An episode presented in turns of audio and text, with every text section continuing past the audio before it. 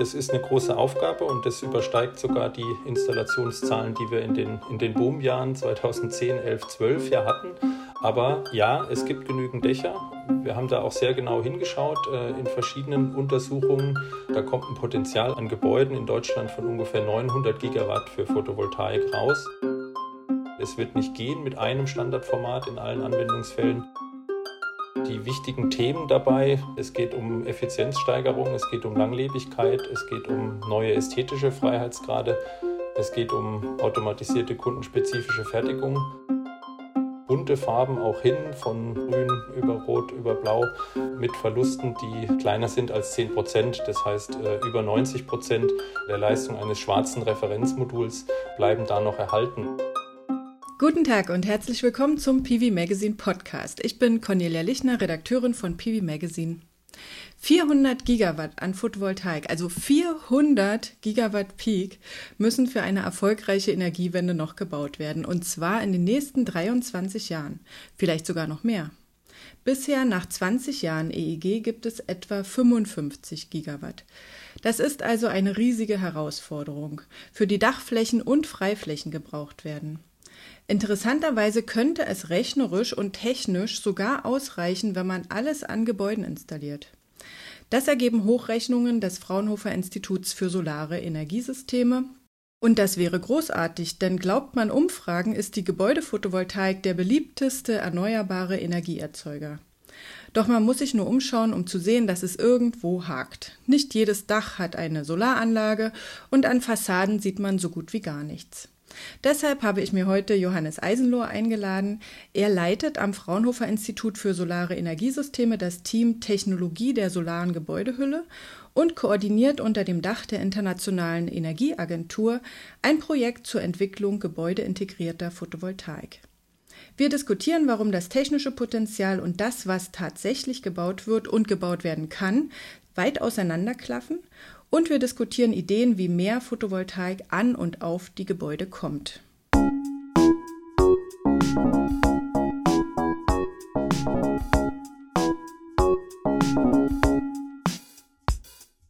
Der PV Magazine Podcast heute mit Johannes Eisenlohr, Leiter des Teams Solare Gebäudehülle am Fraunhofer Institut für Solare Energiesysteme. Guten Tag, Herr Eisenlohr. Schön, dass Sie heute unser Gast sind. Hallo, Frau Lichner.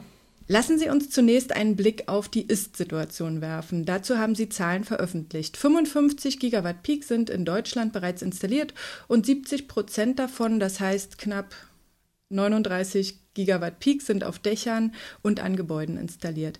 Wie verlässlich sind diese Zahlen? Ja, diese Zahlen gehen letztendlich auf das Marktstammdatenregister zurück und sind somit schon äh, verlässlich. Äh, Kollegen bei uns am Fraunhofer ISE haben sich da mal die Mühe gemacht, äh, diese Zahlen genauer aus dem Marktstammdatenregister äh, zusammenzutragen und eben aus allen Anlagenmeldungen, die da vorhanden sind.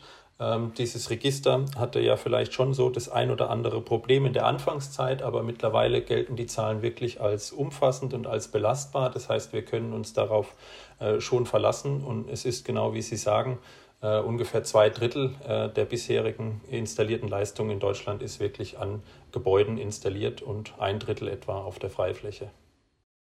Ich finde das schon erstaunlich, denn 70 Prozent ist mehr, als man jetzt, wenn man einfach die Zeitung liest, annehmen würde, weil in der Öffentlichkeit stehen ja die riesigen Freiflächen mit 10 Megawatt Peak und mehr, aber die Zubaudaten zeigen, dass eben kleinere Anlagen mit weniger als 30 Kilowatt Peak schon einen erheblichen Marktanteil von mehr als 40 Prozent 2019 hatten.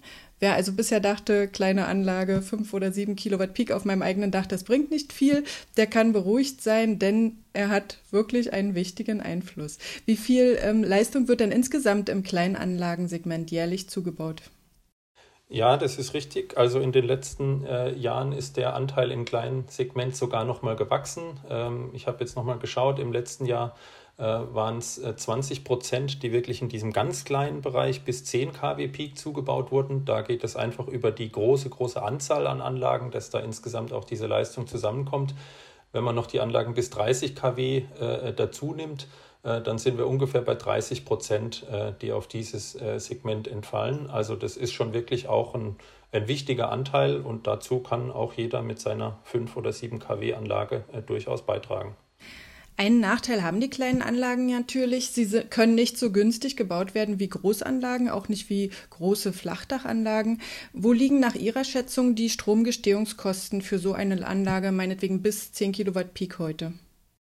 Also da muss ich vielleicht ein klein bisschen ausholen. Man muss sich vielleicht noch einmal vor Augen führen, was wir für eine immense Lernkurve insgesamt in der Photovoltaik eigentlich hinter uns haben, dass wir, dass es hier gelungen ist, die, die äh, Kosten für PV-Module um einen Faktor 100 äh, zu senken, seit PV-Module wirklich kommerziell verfügbar sind. Das ist schon eine ganz enorme Leistung und das hat dazu geführt, äh, dass mittlerweile auch andere Kostenpositionen einfach sehr relevant sind. Nicht nur die PV-Module selber, sondern auch die äh, sonstigen Systemkosten, Installationskosten, wirklich auch Montagekosten, Kosten für Montagesysteme.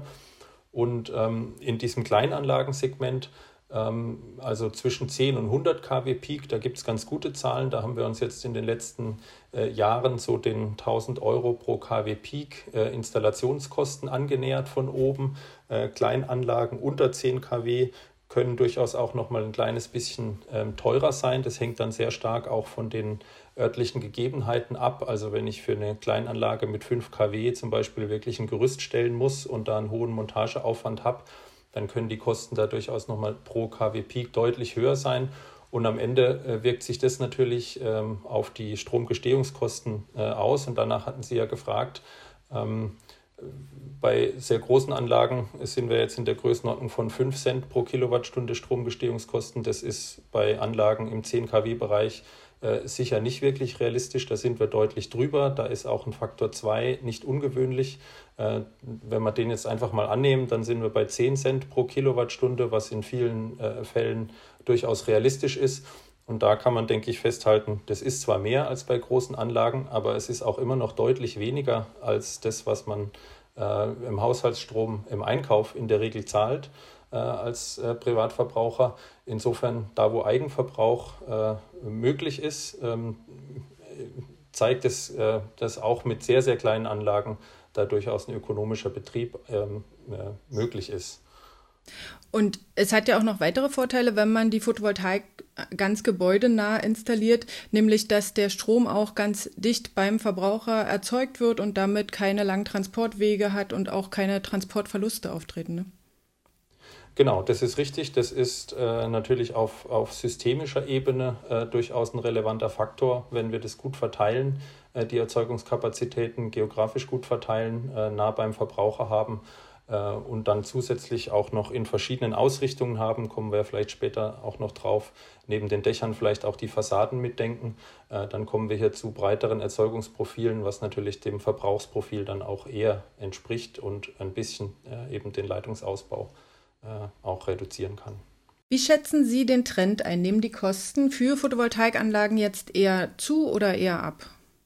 Genau, das ist jetzt natürlich der Blick nach vorne. Das ist ein bisschen Glaskugel. Ähm, man muss sagen, dass jetzt im letzten Jahr ähm, die Modulpreise äh, auch wieder leicht angestiegen sind aufgrund verschiedener Effekte und auch die Systemkosten und auch die Installationskosten sind leicht angestiegen hängt zum Beispiel auch mit Kapazitäten äh, und Engpässen da im Handwerk zusammen. Ich denke, das kennt fast jeder, der im Moment ein Angebot oder eine Leistung von einem Handwerksfachbetrieb äh, braucht. Die Auslastung ist da sehr, sehr hoch.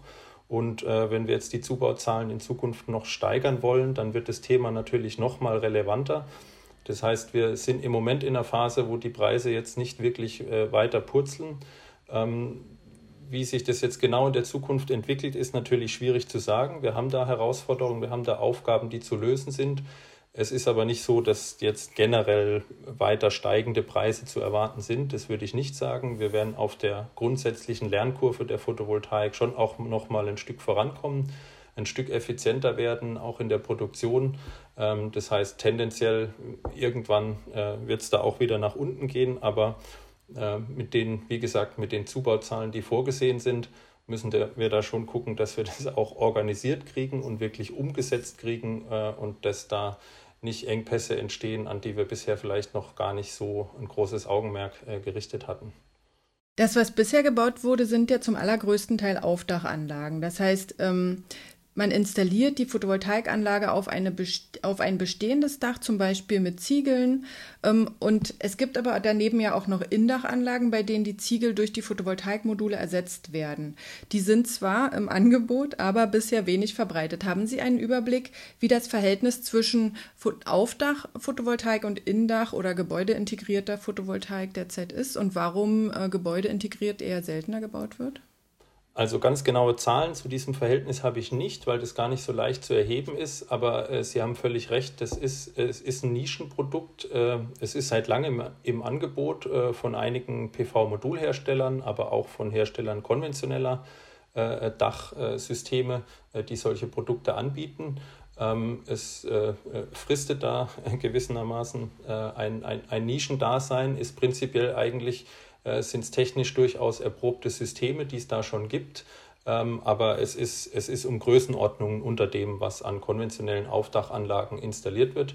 Und ähm, die Gründe dafür sind vielfältig. Also einerseits gehen so äh, Nischenprodukte natürlich immer erstmal auch mit höheren Preisen einher, weil die Stückzahlen geringer sind.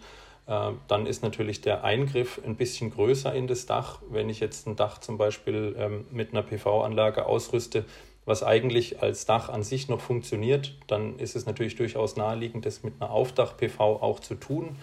Im Neubau oder in einer äh, weitreichenden Sanierung äh, kann das natürlich schon wieder anders aussehen und da können dann auch Vorteile äh, zum Tragen kommen, was Materialeinsparung bei konventionellen äh, Dachsystemen angeht. Ähm, oder eben auch ästhetische Vorteile kommen wir ja vielleicht auch nochmal äh, drauf, äh, auf die Vorteile der generell der integrierten PV. Ähm, aber derzeit ist es noch ein kleiner Bereich, äh, wo sich aber vieles tut und äh, wo wir auch in den nächsten Jahren sicher noch mal einige neue Produkte und Systeme am Markt sehen werden. Ziel ist es ja nun, äh, wir hatten es gesagt, ähm, in den nächsten Jahren mindestens, mindestens 15 Gigawatt Peak an Photovoltaik, an Leistung zuzubauen. Ähm, welcher Anteil ähm, würde da auf den Gebäudesektor entfallen und äh, also auf die kleineren Anlagen? Sie haben ja da Szenarien äh, entwickelt, wo Sie das mal ausgerechnet hatten. Genau, also in unseren äh, Studien vom Fraunhofer ISE von den Kollegen bei uns, äh, wo verschiedene Wege äh, zu einem klimaneutralen Energiesystem aufgezeigt werden, äh, da wird ja sozusagen eine, eine mathematische Optimierung gemacht unter bestimmten Annahmen äh, und äh, verschiedene Szenarien durchgerechnet. Und grundsätzlich kommen da von der Größenordnung weiterhin so Anteile raus wie äh, zwei Drittel in etwa am Gebäude und ein Drittel in der Freifläche, also das, was wir jetzt auch in der Vergangenheit gesehen haben. Natürlich ist das jetzt keine äh, strenge Prognose, sondern das hängt auch natürlich an den äh, äh, Rahmenbedingungen ab, die sich ja jetzt teilweise auch ändern werden, auch mit der neuen Bundesregierung äh, in den einzelnen Anlagensegmenten. Äh, das kann also auch sein, dass sich das nochmal ein bisschen in die eine oder in die andere Richtung verschiebt. Ich habe gehört, die Netzbetreiber gehen mittlerweile vielleicht sogar wieder ein bisschen mehr von großen Anlagen auch aus. Ähm, andere sehen das wieder ein bisschen anders. Aber ganz grundsätzlich äh, mit dem Thema Flächenknappheit, äh, was wir ja schon einfach haben in Deutschland, denke ich, ist es schon ziemlich sicher, dass ein sehr signifikanter Anteil dieses gesamten Zubaus auch weiterhin äh, am Gebäude oder im Gebäudeumfeld äh, stattfinden wird. Und ich denke, diese zwei Drittel, ein Drittel ist erstmal eine ganz vernünftige Annahme auch für die Zukunft. Aber zwei Drittel ist ja schon eine Hausnummer. 10 Gigawatt Peak ähm, jährlich auf die Dächer und an die Fassaden. Gibt es dafür überhaupt genügend Flächen? Absolut, das ist eine große Aufgabe und das übersteigt sogar die Installationszahlen, die wir in den, in den Boomjahren 2010, 11, 12 ja hatten. Aber ja, es gibt genügend Dächer. Ähm, wir haben da auch sehr genau hingeschaut äh, in verschiedenen Untersuchungen wir haben da selber auch äh, am Fraunhofer ISE äh, Forschungsprojekte dazu gemacht, auch zusammen mit dem Institut für ökologische Raumentwicklung in Dresden, wo wir uns den gesamten Gebäudebestand deutschlandweit äh, genau angeschaut haben und da Dachflächen und Fassadenflächen aufaddiert haben und äh, entsprechende Abschläge einberechnet haben, wo macht PV keinen Sinn wegen großer Verschattung, wegen Nordausrichtung, äh, wegen sonstiger Einschränkungen. Und äh, da kommen ungefähr, man muss jetzt nicht ganz genau auf die Größe der Zahl achten, aber die Größenordnung ist hier wichtig. Äh, da kommt ein Potenzial am Gebäude, an Gebäuden in Deutschland von ungefähr 900 Gigawatt für Photovoltaik raus, äh, wovon ungefähr 500 auf dem Dach liegen und 400 an den Fassaden. Ähm, wie gesagt, also ein paar Prozent hin oder her äh, kommt es jetzt hier nicht drauf an, aber die Zahlen zeigen, grundsätzlich können wir am Gebäude sehr, sehr viel machen. Die Potenziale sind sehr, sehr groß. Äh, und ähm, ich möchte jetzt nicht dafür plädieren, zu sagen, okay, die 500 Gigawatt am Dach, die sind ja jetzt größer als die 400, die wir brauchen, also machen wir einfach alles am Dach. Das wäre, denke ich, die falsche Schlussfolgerung. Wir brauchen wirklich äh, alle verschiedenen Bereiche, weil wir werden diese 500 am Dach auch nicht komplett werden heben können. Da gibt es noch andere Restriktionen, die natürlich in so einer Potenzialanalyse erstmal nicht wirklich einfließen können.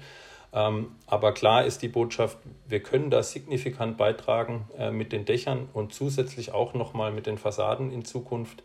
Äh, und äh, das ist, denke ich, eine große Chance, dass wir hier einfach die, die Flächen, die schon da sind, die schon versiegelt sind, wirklich auch Stück für Stück nutzen und einen wichtigen Teil dieser 15 Gigawatt auch da machen.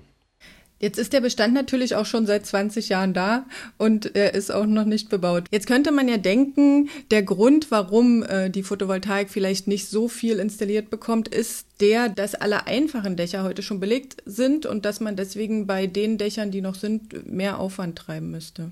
Also dem kann ich ganz klar widersprechen. Das ist sicher nicht der Fall. Es gibt auch noch sehr viele äh, Dächer, die eigentlich für PV sehr, sehr gut und auch relativ einfach geeignet sind. Und ähm, ich glaube, das kann, da kann sich jeder auch relativ leicht selbst einen guten Eindruck verschaffen, wenn man mal Google Maps aufmacht und vielleicht mal in die eigene Nachbarschaft äh, äh, schaut oder ins eigene Viertel und da mal einfach die Dachflächen anguckt und mal guckt, äh, wo sind noch eigentlich homogene, südausgerichtete äh, Dachflächen. Äh, und da wird man relativ schnell fündig. Da gibt es noch ziemlich viele. Also da sind wir sicher noch nicht am Ende. Hm. Aber wahrscheinlich ist es dann doch eher die die Investition selbst, die die Leute davon abhält. Also sie müssen selber aktiv werden, sie müssen selber sich einen Handwerker besorgen und, und das Dach belegen lassen und dafür halt auch Geld in die Hand nehmen. Genau, genau. Also da sind die Gründe, denke ich, vielfältig. Bisher war das ja einfach so, wenn der, wenn der Hauseigentümer äh, da nicht die Initiative ergriffen hat, dann ist es einfach nicht passiert. Das wird sich in Zukunft mit der PV-Pflicht natürlich ein Stück weit auch ändern, äh, dass wir das erzwingen, dass die Leute darüber nachdenken. Aber ja, aus verschiedensten Gründen ist es in manchen Gebäuden einfach bisher dieser Prozess, sich das mal anzuschauen und überhaupt mal zu gucken, könnte sich das nicht vielleicht sogar lohnen, äh, vielleicht einfach gar nicht passiert bisher. Wie sieht es dann aus mit neuen Gebäuden? Ich meine, in Deutschland wird ja auch immer noch neu gebaut. Genau, der Neubau äh, kann da auch wieder einen Teil übernehmen äh, bei den Neubauraten, die wir im Moment haben. Und wenn wir auch die Zahlen angucken, was an, an Dachflächen wirklich zugebaut wird, ähm, dann ist man da wieder in einer Größenordnung, wo man die 15 Gigawatt sicher nicht komplett decken kann, aber wo man schon einen ordentlichen Anteil davon auch wieder decken kann. Also die, die Botschaft ist sozusagen, beim Neubau macht es natürlich absolut Sinn, äh, jede Fläche auf ihre Eignung für PV hin zu prüfen und auch umzusetzen. Ähm, aber wir können sicher nicht nur den Neubau machen und äh, den Bestand einfach in Ruhe lassen. Das äh, wird nicht ausreichen. Ja, aber ich habe eine Präsentation von Ihnen gesehen, da hat es rechnerisch zumindest gepasst. Also Genau, also rechnerisch ist es gerade an der Kante und ähm, vielleicht spielen Sie auch noch auf Zahlen an, die es gibt, äh, wie viele Dachflächen sowohl im Steildachbereich als auch im Flachdachbereich ähm, äh, verbaut werden. Das umfasst dann den Neubau, aber auch die Sanierung von Dächern. Und wenn man sich die Zahlen nimmt, ähm, dann sieht man schon, das könnte, das könnte rechnerisch reichen. Ähm, wobei da natürlich eben die, die angesprochenen Abschlagsfaktoren noch nicht drin sind. Wenn man sich jetzt erstmal nur anguckt, wie viele Ziegel werden verbaut in Deutschland oder wie viele Flachdächer werden gebaut. Ich denke, die, äh, die Interpretation ist wieder die, die, die gleiche. Ähm, äh, das wird nicht ganz reichen, wenn wir nur das tun, aber es kann schon einen großen, großen Beitrag äh, liefern.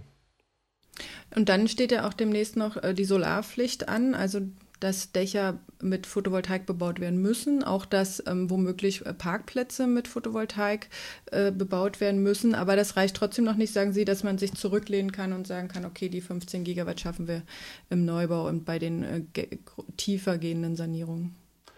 Genau, also ich bin schon überzeugt, dass die PV-Pflicht da substanziell beitragen kann. Es gibt ja da auch sehr unterschiedliche Regelungen im Moment in verschiedenen Kommunen, in verschiedenen Bundesländern, wie das ausgestaltet ist, was dann Ausnahmetatbestände sind oder wie die Schwellwerte sind, was ich wirklich machen muss, um die Pflicht äh, dann zu erfüllen.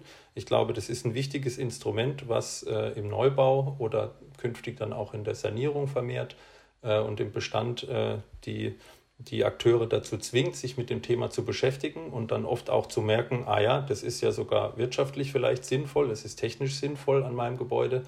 Deswegen glaube ich, ist es, ist es ein gutes Instrument. Ähm, aber ja, ich glaube nicht, dass wir uns deswegen zurücklehnen können. Ähm, es wird äh, parallele Aktivitäten weiterhin brauchen. Äh, und ich denke auch von der Denkweise äh, wäre es falsch äh, zu sagen, wir haben da eine lästige Pflicht, die müssen wir irgendwie unter Schmerzen erfüllen sondern wir müssen gucken, dass die Akzeptanz weiterhin so hoch bleibt, wie sie ist. Äh, und das hat technische Aspekte, das hat ökonomische Aspekte, das hat ästhetische und baukulturelle Aspekte.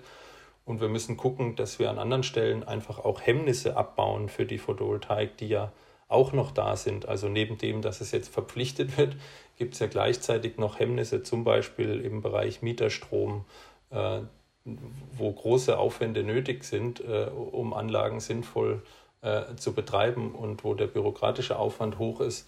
Ähm, wir haben das Thema Kapazitäten im Handwerk, was ich angesprochen habe. Also es gibt einige Dinge, die, glaube ich, zu tun sind. Einfach nur PV-Pflicht äh, wird nicht reichen. Neben einem generellen Zubau von Photovoltaikanlagen wünschen Sie sich ja auch noch eine stärkere Entwicklung von wirklich integrierten Photovoltaikanlagen, also Photovoltaikanlagen, die Dachziegel ersetzen, die Putz ersetzen, die Klinker ersetzen. Warum wäre das vorteilhaft? Also da gibt es eine ganze Reihe von Vorteilen, ähm, die sozusagen unter diesem Schlagwort architektonische Integration erstmal einige laufen. Also das ästhetische Erscheinungsbild von solchen integrierten Systemen äh, kann natürlich ganz anders sein als bei den klassischen Aufdachsystemen. Und wir sehen schon, dass das zunehmend wichtig wird, wenn wir wirklich große Anteile der, der Dächer und zukünftig vielleicht auch der Fassaden äh, mit PV ausstatten, dann wird es natürlich immer wichtiger, wie das aussieht. Äh, und ich denke, äh, fast jeder wird da zustimmen, dass die, die sagen wir mal, wie PV-Anlagen vor zehn Jahren aussahen, hellblau, schimmernd, äh, sehr deutlich erkennbar, ähm, dass das jetzt keine Lösung ist, die man auf alle Flächen in unserer bebauten Umwelt so anwenden kann. Wir müssen hier das baukulturell verträglich machen, ansonsten wird auch irgendwann die, die Akzeptanz da nach unten gehen. Und äh, dabei ist dann natürlich auch klar, dass die, die Cent pro Kilowattstunde dann am Ende da nicht das entscheidende oder nicht das einzige äh, Kriterium sind, sondern dass es andere Aspekte gibt. Neben dieser Baukultur gibt es aber auch noch andere äh, Vorteile, die so eine Integration haben kann. Also äh, ich ersetze damit ja auch konventionelle Bauteile, habe also äh, Materialeinsparungen, was ökonomisch sinnvoll sein kann und ressourcentechnisch sinnvoll sein kann, wenn ich gar kein reguläres Dach erstmal brauche oder wenn ich gleich mein, mein Fassadenpanel ersetzen kann.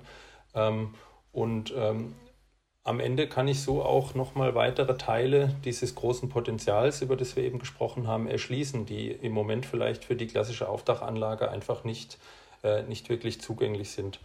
Und vielleicht noch ein letzter Vorteil, den ich sehe, nochmal aus einer ganz anderen Richtung geguckt. Ähm, für so integrierte PV-Systeme sehe ich auch ein deutlich größeres Potenzial für die äh, lokale Wertschöpfung, äh, auch in der Produktion. Also weil das nochmal ein bisschen eine andere Kategorie von Produkten und Systemen ist, wo häufig kundenspezifische äh, Planung und Beratung notwendig ist, wo kundenspezifische Maße auch äh, nötig sind, die zukünftig auch natürlich mehr industriell produziert werden können müssen, um da mit den Preisen runterzukommen.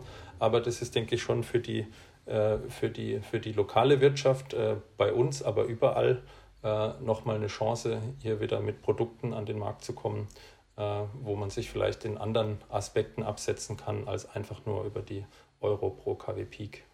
Okay, das waren schon mal viele gute Gründe. Äh, sprechen wir sie nochmal einzeln an. Ähm, wie sieht es mit der Ästhetik aus? Bisher gibt es, ähm, wie Sie sagten, blau schimmernde Module. Es gibt auch glatt schwarze Module. Es gibt auch Module, wo man sozusagen die, ähm, die Zellverbinder nicht mehr sehen kann. Aber Sie haben noch, Sie sind noch einen Schritt weiter gegangen mit Ihren Entwicklungen, richtig?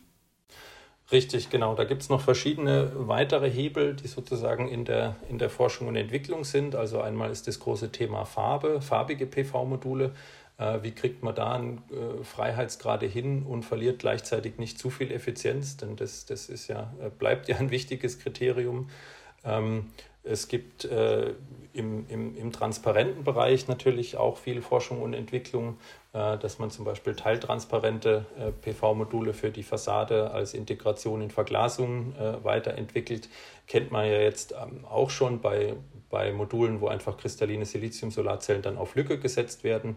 Ähm, da gibt es auch Möglichkeiten für andere Freiheitsgrade nochmal, da andere geometrische Formen zu realisieren alles gleichzeitig natürlich immer noch äh, effizient sozusagen. Das muss ein wichtiger Maßstab bleiben. Nach und nach äh, entwickeln sich da zusätzliche Freiheitsgrade, sodass PV-Module wirklich nicht mehr immer so aussehen müssen, äh, wie man das gewohnt ist. Auf der Intersolar hatte ich sogar ähm, Module gesehen, die dann in verschiedenen Formen produziert werden, also runde Module oder welche, die irgendwelche e schrägen Ecken haben. Bisher setzt man ja da, glaube ich, dann eher Blindmodule ein, wenn man äh, ein Stück abschneiden würde, oder? Genau, das sind zwei unterschiedliche Strategien, wie man damit umgehen kann mit solchen Sonderformaten. Äh, die, denke ich, haben auch beide Strategien haben ihre Berechtigung in unterschiedlichen Anwendungsfällen. Ähm, ja, es gibt äh, spezialisierte Hersteller, äh, die auch dreieckige, runde oder sonstige Sonderbauformen hier anbieten. Ähm, da muss man natürlich sagen, im Moment ist da dann noch sehr viel händische Arbeit tatsächlich auch dabei. Das ist noch wenig industrialisiert, solche Sonderformate.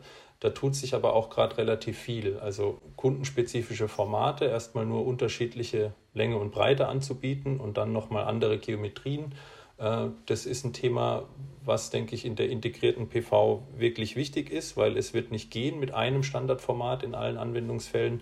Und äh, da bieten sich jetzt natürlich auch viele Chancen durch neue Konzepte in der, in der Produktion, Industrie 4.0 als Schlagwort, äh, wo man künftig auch kundenspezifisch und gleichzeitig einigermaßen automatisiert produzieren kann und so natürlich auch mit den Preisen dann äh, da noch Luft nach unten hat. Aber wenn ich jetzt im Moment zum Beispiel, weiß ich nicht, 20 Solarmodule bestellen möchte, die hellblau sind und irgendeine bestimmte Geometrie haben, wo bekomme ich sowas her?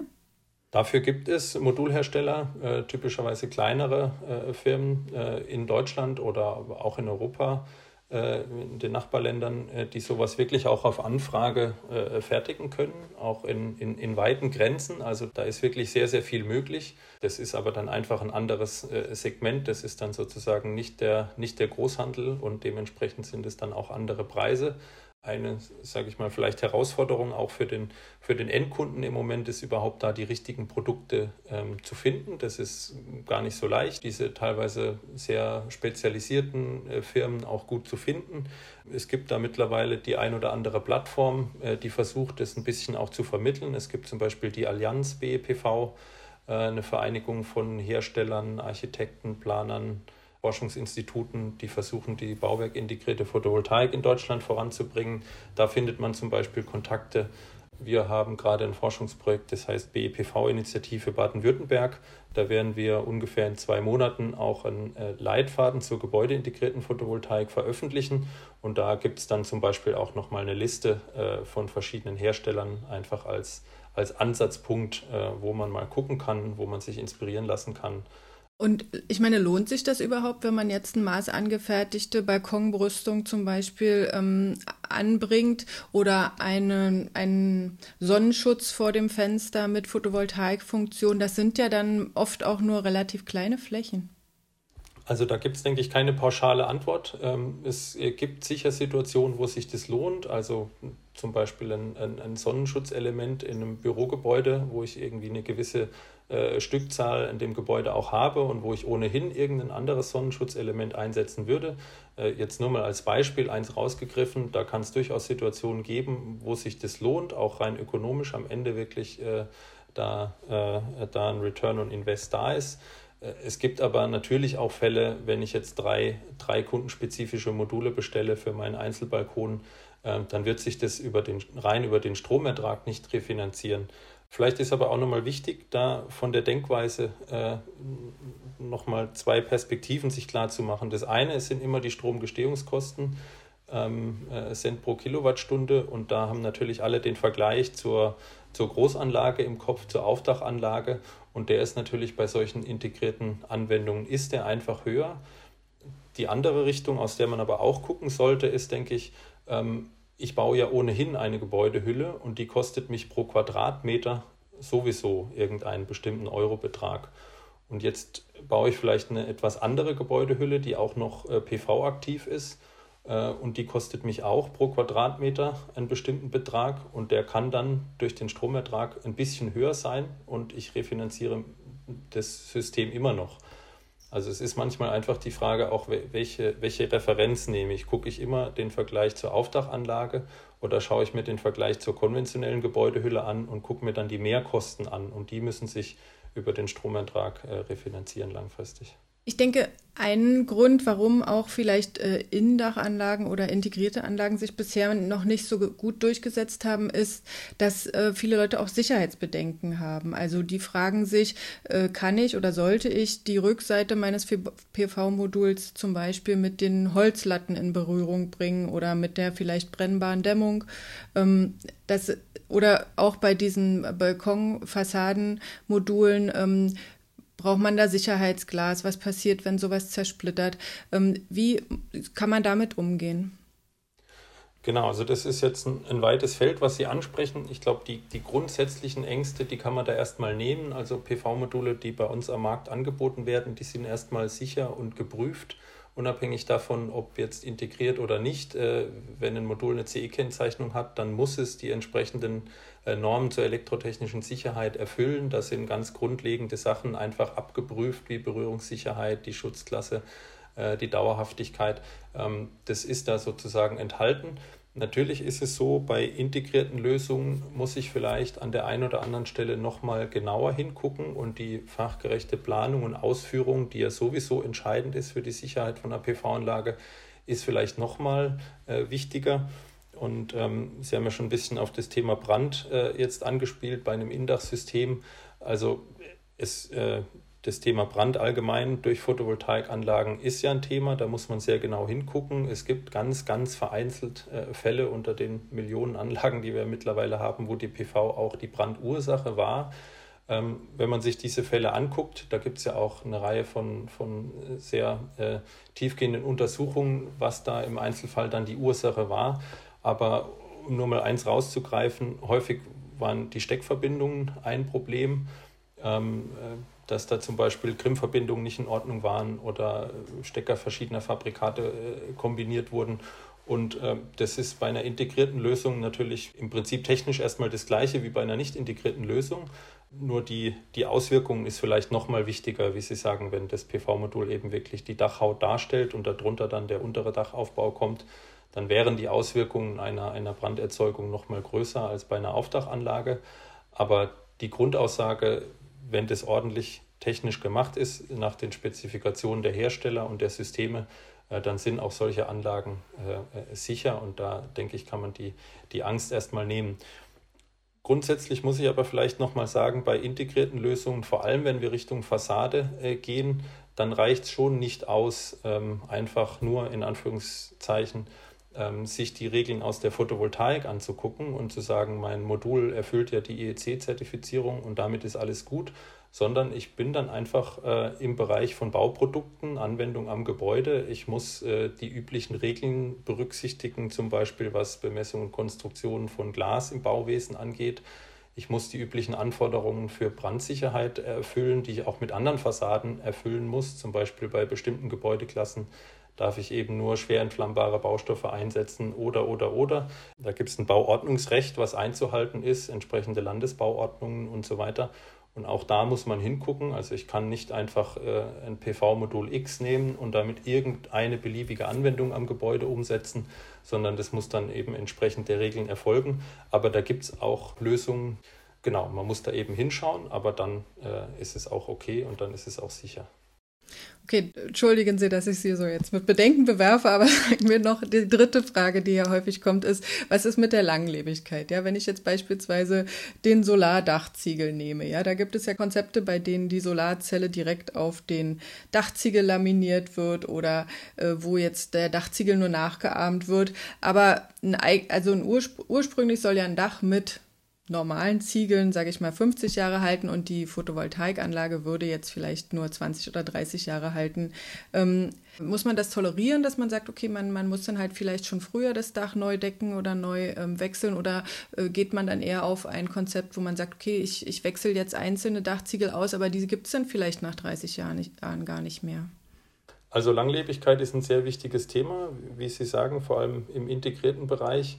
Ähm, grundsätzlich ist es ja jetzt schon lange so, dass PV-Module, normale PV-Module erstmal 20 bis 30 Jahre auf jeden Fall verlässlich Strom produzieren.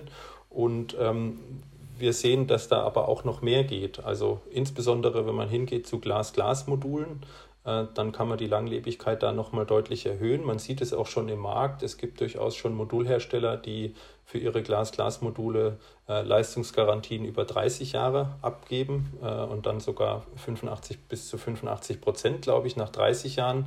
Das heißt, auch nach 30 oder 35 Jahren äh, fällt es ja dann nicht auf Null ab, äh, sondern äh, nimmt langsam weiter ab. Das heißt, diese genannten 50 Jahre sind erstmal nicht völlig ähm, langfristig nicht völlig unrealistisch, auch für Photovoltaikprodukte, äh, wenn sie entsprechend langlebig gebaut sind. Ähm, mit den Dachziegeln haben Sie jetzt natürlich nochmal eine, eine Sonderbauform angesprochen. Ähm, äh, neben den Indachsystemen, über die wir ja vorhin schon kurz gesprochen haben, ist es nochmal eine, eine weitere Nische, in der sich da gerade einiges tut äh, und in der es natürlich nochmal bestimmte zusätzliche Herausforderungen gibt. Und auch hier natürlich das Thema Langlebigkeit, eins der eins der wichtigen Themen. Und ähm, da gibt es dann, wie Sie schon angedeutet haben, verschiedene Konzepte, entweder einzelne Elemente auszutauschen äh, oder das System so zu designen, dass ein Ausfall von einem Element auch nicht die ganze Anlage lahmlegt. Äh, das ist auch noch eine Variante. Und ähm, der, der dritte Gedanke vielleicht bei so integrierten äh, Langlebigkeitsfragen ist, ähm, mein Element erfüllt ja dann zwei Funktionen, einmal die Stromerzeugung und einmal Funktionen der klassischen Gebäudehülle. Und es kann im Notfall durchaus auch so sein, dass die Funktion der Gebäudehülle weiterhin erfüllt ist. Also mein Dach ist dicht zum Beispiel und der Strom ist nicht mehr da. Dann kann ich sozusagen irgendwann in Ruhe überlegen, was wird da getan, äh, wird es ausgetauscht oder wird die ganze Anlage ausgetauscht. Aber da ist vom Fokus her, denke ich, wichtig, wenn, wenn das Bauteil auch äh, die klassischen Funktionen übernimmt, dann muss da auf jeden Fall auch eine, eine hohe Priorität erstmal drauf sein, dass die wirklich auch entsprechend dauerhaft sind, weil wenn mein Dach nicht mehr undicht ist, äh, wenn mein Dach undicht ist, dann interessiert mich der Stromertrag eigentlich erstmal kaum, dann muss ich gucken, dass das wieder dicht wird. Man kann ja auch noch mehr Funktionen integrieren in die Fassade, nicht nur ähm, Photovoltaik, sondern auch noch Lüftungsanlagen, man kann Kabel und, und, und Rohre verlegen. Ähm, entwickeln Sie auch selber ähm, Fassadenmodule oder integrierte Dachanlagen und wenn ja, worauf achten Sie dabei? Ja, also wir am Fraunhofer ISE, ähm, das ist ja sozusagen unser, diese angewandte Forschung ist ja ein bisschen unser Kerngeschäft äh, bei Fraunhofer. Und wir haben eine ganze Reihe von Entwicklungsprojekten, wo wir zusammen mit Industriepartnern dann in der Regel Module äh, für die Gebäudeintegration entwickeln. Ähm, die, die wichtigen Themen dabei, die haben wir jetzt alle schon kurz gestreift eigentlich. Es geht um Effizienzsteigerung, es geht um Langlebigkeit, es geht um neue ästhetische Freiheitsgrade, es geht um automatisierte kundenspezifische Fertigung. Und äh, wir versuchen da einfach immer ganz nah dran zu sein an dem, was, was, was ist im Markt, was ist in der Praxis, wo liegen die eigentlichen Probleme, wo drückt der Schuh und da dann gemeinsam mit Industriepartnern dran zu arbeiten.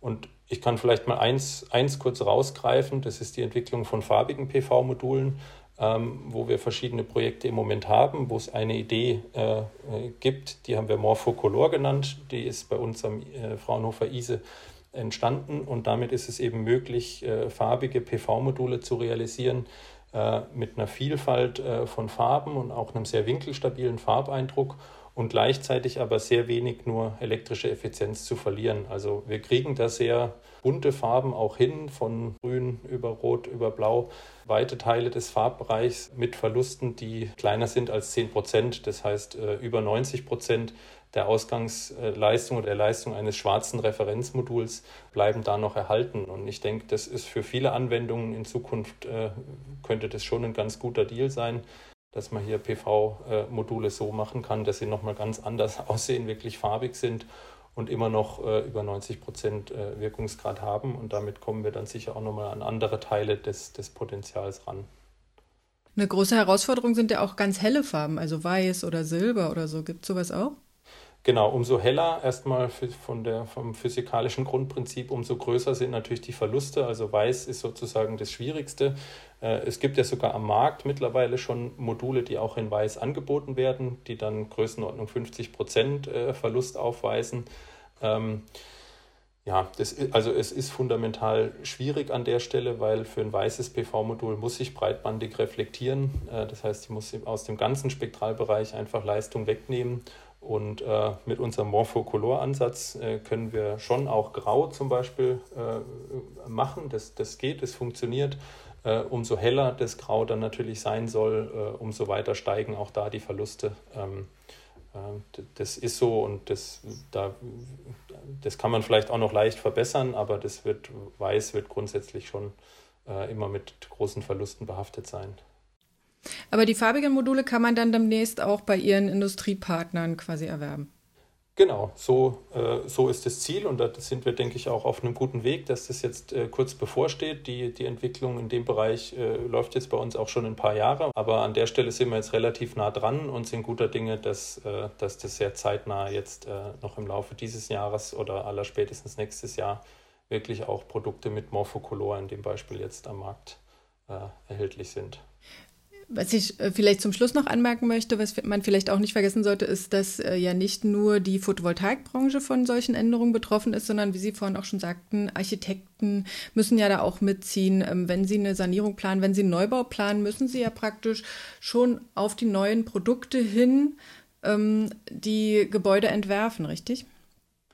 Genau, das ist ein ganz, ganz entscheidender Punkt, dass wir eben hier nicht nur äh, in der PV-Branche sozusagen intern sprechen können, sondern äh, wir brauchen die Architekten, wir brauchen die Planungsbüros, wir brauchen all die Akteure, die auch sonst äh, Gebäude neu bauen und sanieren.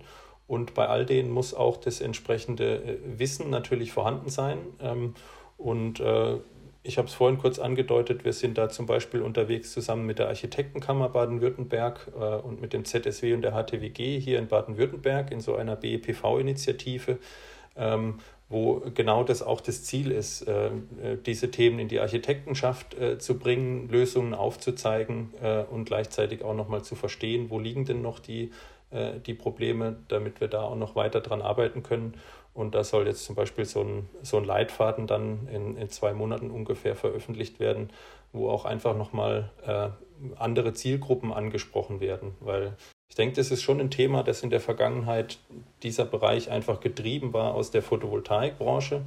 Und gleichzeitig müssen wir aber eigentlich mindestens äh, mit dem gleichen Einsatz und mit der gleichen Wichtigkeit in die ganze Baubranche äh, und, und da diese Themen, mit diesen Themen richtig umgehen. Ja, großes Thema. Ich freue mich schon drauf, noch mehr ähm, integrierte Photovoltaik an Gebäuden zu sehen, weil ich denke, das ist auch ähm, eine schöne Chance, also für den Bausektor, die neuen Möglichkeiten auch wirklich zu ergreifen. Und wenn erstmal alle an einem Strang ziehen, Hersteller, Architekten, Gebäudeplaner, Industrie und Dachdecker und Elektriker, dann äh, werden wir sicherlich auch beweisen können, dass die Photovoltaik diese 15 Gigawatt schafft im Jahr. Herzlichen Dank, dass Sie heute bei uns waren und uns die neuen Zahlen und die Forschung einmal vorgestellt haben. Vielen Dank, Frau Lichner.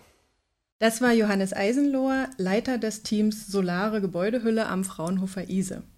Wenn Sie das Thema gebäudeintegrierte Photovoltaik interessiert, dann können Sie sich auf einen unserer nächsten Podcasts freuen. Wie wir eben schon angesprochen haben, kann man ja nicht nur Photovoltaik in die Gebäudehülle integrieren, sondern noch vieles mehr. Und ein Fassadenmodul, das Wärmepumpe, Lüftungsgeräte und Dämmung integriert, gibt es bereits in einer Testinstallation und ich stelle es Ihnen in meinem nächsten Podcast vor. Also am besten Sie abonnieren diesen Kanal und dann können Sie nichts verpassen. Ich freue mich jedenfalls, wenn Ihnen der Podcast gefallen hat. Für weitere Informationen besuchen Sie bitte unsere Webseite www.pv-magazine.de, auf der wir täglich über aktuelle Themen berichten. Und wir freuen uns natürlich sehr, wenn Sie unser Magazin abonnieren und unsere Arbeit unterstützen. Als kleinen Anreiz erhalten Sie mit dem Code Podcast10 noch etwas Rabatt. Falls Sie uns zu diesem Thema Fragen senden möchten oder Ihre Meinung mitteilen wollen, dann können Sie mit uns Kontakt aufnehmen, indem Sie einen Kommentar auf der Webseite hinterlassen oder eine E-Mail schicken an podcast.pv-magazine.com. Vielen Dank fürs Zuhören und bis zum nächsten Mal.